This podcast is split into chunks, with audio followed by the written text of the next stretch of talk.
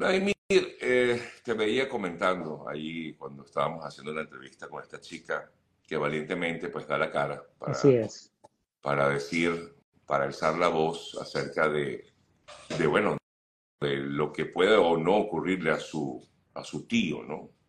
Em, ¿Qué está pasando en Venezuela? ¿Se, se puede, se, puede ver, ¿Se puede ver todo esto que está ocurriendo en Venezuela como una arremetida por parte del régimen y con qué objetivo? Bueno, arremetida, arremetida no ha parado nunca. Lo que, ha, lo que ha hecho es que ha subido o ha bajado en intensidad. Fíjate que cuando tú te metes a revisar las cifras de Amnistía Internacional, que es una organización no gubernamental que prácticamente cubre todo el mundo, ellos dicen que en 10 años el régimen venezolano ha detenido ilegalmente a más de 15 mil personas y que actualmente se pueden encontrar hasta 319 personas eh, pagando cárcel sin ningún tipo de juicio justo y sin ningún tipo de procedimiento legal como debería ser. Nosotros hemos hablado eh, del defecto de la puerta giratoria en el caso de Rocío San Miguel, pero el caso de este señor, Carlos Salazar, si, no me, si, si mi memoria no me falla y es su nombre correcto, estamos viendo que tiene que ver con una especie de ejecución legal extrajudicial en el cual pues sencillamente todo aquel que se atreva a atentar contra el régimen va a tener una medida ejemplarizante. Recordemos, el objetivo único del régimen es acallar a la opinión pública y la mejor manera de hacerlo es que es con este ejemplo, una persona que no tiene beligerancia política, que no tiene una plataforma como la que tienes tú, por ejemplo, y sencillamente se atreve a publicar un video perfectamente válido porque no está revelando ningún secreto de Estado, porque está mostrando a un individuo que hace apenas unos meses estaba detenido en Estados Unidos y que pues sencillamente estaba criticándolo como en cualquier país del mundo, con cualquier libertad se podría hacer sin ninguna consecuencia, incluyendo aquí en Estados Unidos, y pues por supuesto termina como termina. Entonces, ¿qué está haciendo el régimen? Sí, es una nueva arremetida, no es que habían detenido y volvieron, no, es que ellos van fluctuando y dentro del, juego de la, de la, puerta giratoria y de estas ejecuciones extrajudiciales, pues terminan eh, acallando a la gente, terminan arrodillando a la gente y terminan aterrorizando a la gente. Por eso es que uno dice, pero es que en Venezuela no está pasando nada ahorita. Bueno, pero ¿por qué no está pasando nada ahorita? Eso es lo que hay que preguntarse. Bueno, porque la gente tiene miedo, porque la gente está cansada en, no creer en la política y porque saben que cualquier cosa que ocurra no va a haber absolutamente nadie que salga a defendernos. Y eh, Vladimir, claro, hacen esto para, como bien dices, no tanto, bueno, por supuesto directamente contra esta persona, pero sí como ejemplarizante, ejemplarizante para otros, para que otros claro. no, bueno, no lo hagan y generar algún tipo de miedo y angustia en la población, ¿no? Fíjate que la excusa de ellos es que supuestamente el señor Salazar estaba incitando al odio, bueno, al es lo grabar que y al criticar. Suponemos, porque no hay información. Es lo que suponemos, correcto. Sí. Bueno, pero es lo que ocurre con, con, San Miguel, lo que ha ocurrido con tanta gente, ¿no? Esta gente eh, dispara o detiene primero y después medio pregunta para tratar de tapar. Ningún tipo, es que ni siquiera tienes que estudiar derecho en Venezuela para conocer la ley y entender que todo lo que vienen haciendo, la inmensa mayoría de las detenciones que comete el régimen venezolano son detenciones arbitrarias e ilegales. Y no porque se justifique o no detener a un individuo, porque vamos a asumir que en algunos de estos casos hay justificación. Bueno, pero si hay justificación, hay un procedimiento de rutina que se quiere, que se tiene que, que tiene que aparecer. El primer punto que critica Amnistía Internacional es que hay una desaparición forzosa de la persona que ha sido detenida. De esa persona no se sabe por días dónde está. No se sabe si es que la secuestró un grupo criminal. No se sabe si asesinaron a la persona. No se sabe nada. Preguntan a las autoridades como lo hicieron los familiares de Salazar, como lo hicieron los abogados de San Miguel. No aparece, no se sabe nada. Y por obra y arte de magia, a los días aparece el, el, el bufón mayor del, del, del brazo eh, de la fiscalía, que es por supuesto Tarek William Saab, aparece diciendo una que otra cosa o una que otra barbaridad, omitiendo todo lo que indica la ley. En un país donde el Estado de Derecho se cumple, se cae por completo el proceso judicial en contra de estas personas y tienen que ser liberadas porque sencillamente no se cumplió el procedimiento de rutina y el procedimiento de ley dentro de la cadena de entrega. Se supone que, que tiene que haber una custodia y unos plazos en cuestión de horas que deben cumplirse desde el principio cuando se detiene hasta cuando se es presentado en un tribunal. Nada de esto ocurre. No se les permite defensa privada, no se les permite que sus abogados tengan acceso al expediente, no se les permite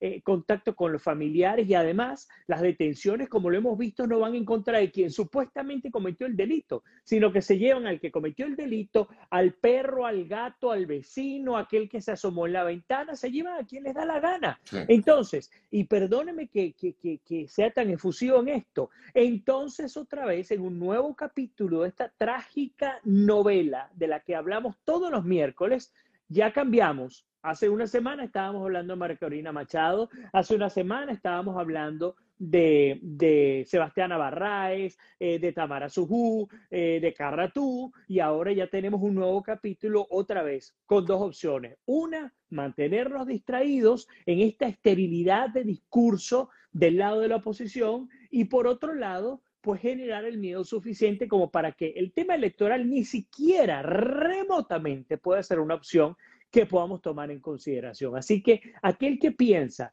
que estas acciones del régimen son acciones porque están aterrorizados y porque tienen miedo y porque se sienten perdidos, señores, perdónenme que se los diga, en lo absoluto, se sienten tan fuertes, tan, tan fuertes, que ahí están tranquilos, incluso deteniendo a sus círculos más cercanos de María Corina Machado, así como lo hicieron, incluso con familiares de, de Guaidó, y puedo aguas abajo abajo incluso con Requesens, con la hermana, ah, con Baduel, con los dos hijos. Es decir, ustedes se dan cuenta las implicaciones de la injusticia que se aplica en Venezuela. Es algo que no tiene nombre y la única respuesta a esta injusticia es que el régimen se siente fuerte, se siente invencible, porque absolutamente nadie va a hacer nada puertas afuera. El problema está adentro y no hay manera de solucionarlo hasta el momento.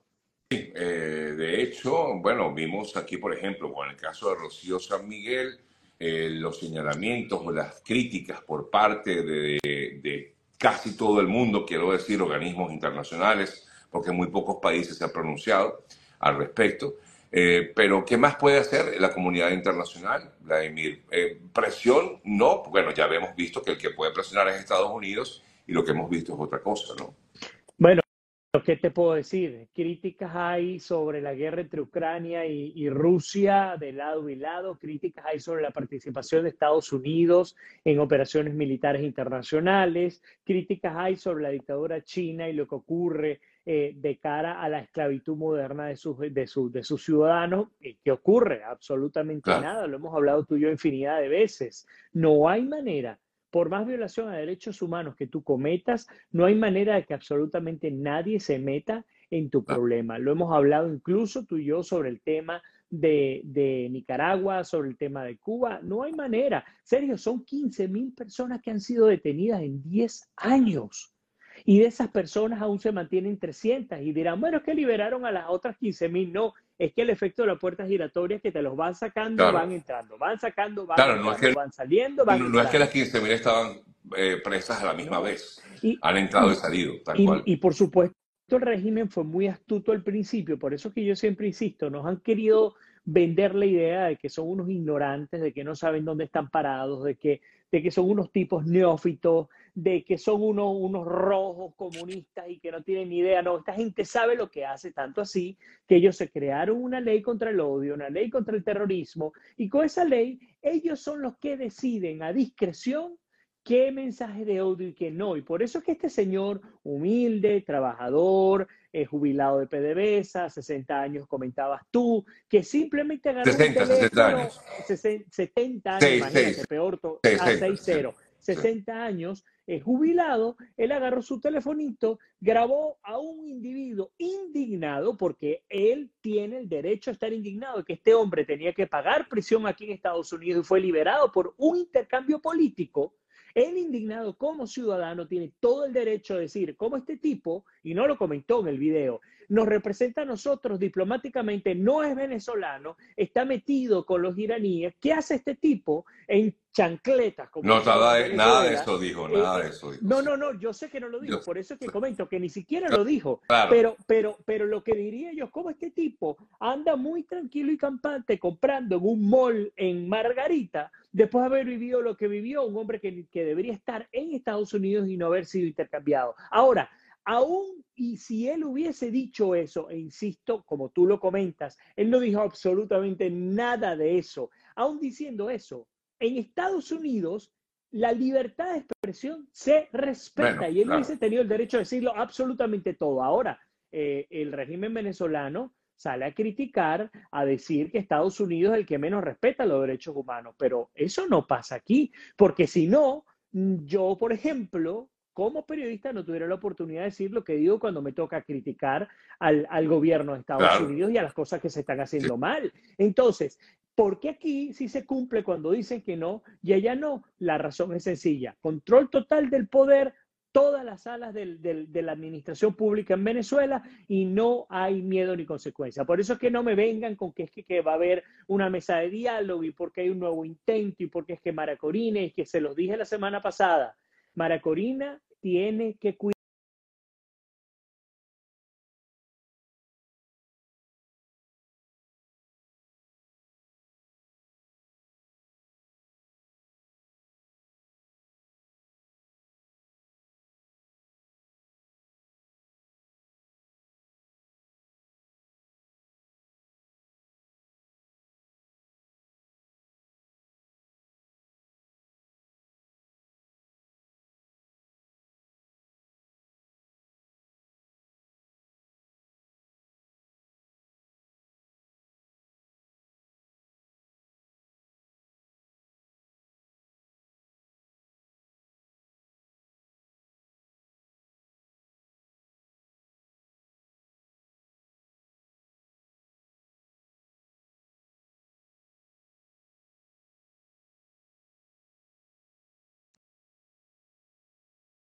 los fascistas, por un lado,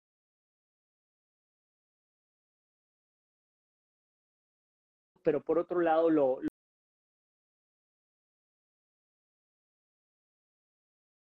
las dictaduras comunistas. El fin justifica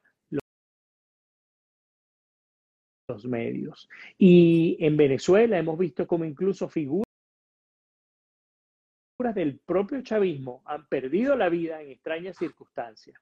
Y muchas, muchos analistas dicen, hey, cuidado, porque esto tiene que ser también obra del, del Estado criminal venezolano. Si no, a estas alturas ya supiéramos quién, por ejemplo, mató a Danilo Anderson. Danilo Anderson fue una piedra en el zapato para el régimen, aún perteneciendo al régimen. Y nadie sabe qué pasó con él. Fueron mucho más agresivos.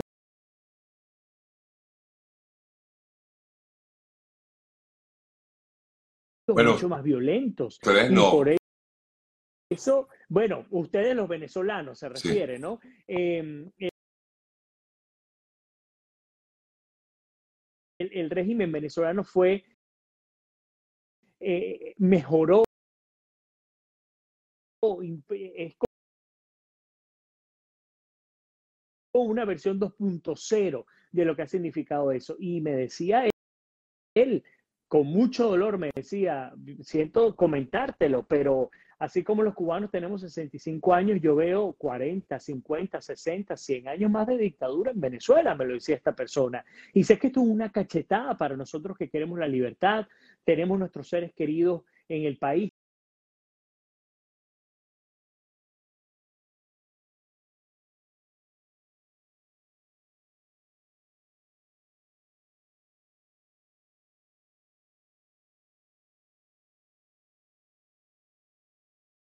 que hacer trampa en una urna electoral, porque recuerden algo.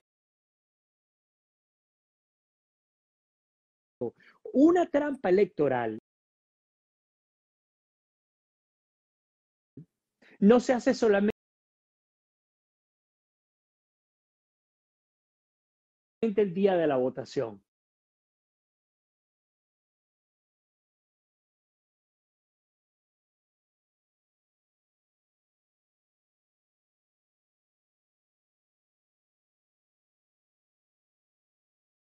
Y resulta que aquí nadie va a hacer nada porque sencillamente el régimen ni le importa, ni le interesa, porque el régimen se la va a jugar todo por el todo para mantenerse en el poder.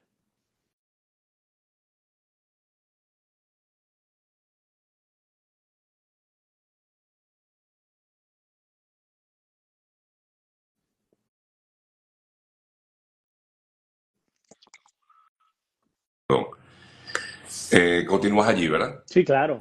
Bueno, Estamos aquí. no, disculpa. Eh, es que me entró una llamada, entonces me entra por todos los aparatos a la vez. Ese puede ser el SEBIN, así que No, va. pendiente, ¿ok? Yo me guardo, yo no guarde, no, no, no. no. Bueno, La- tú has sido víctima también del SEBIN. Eh, se, se pudo haber equivocado eh, el régimen a la- ante la detención de Rocío San Miguel. Lo digo porque he visto un pronunciamiento, aunque tú dices que al final no hacen nada, porque al final es, son los venezolanos mismos los que toman las decisiones internas, pero o los que eh, deben hacer, actuar.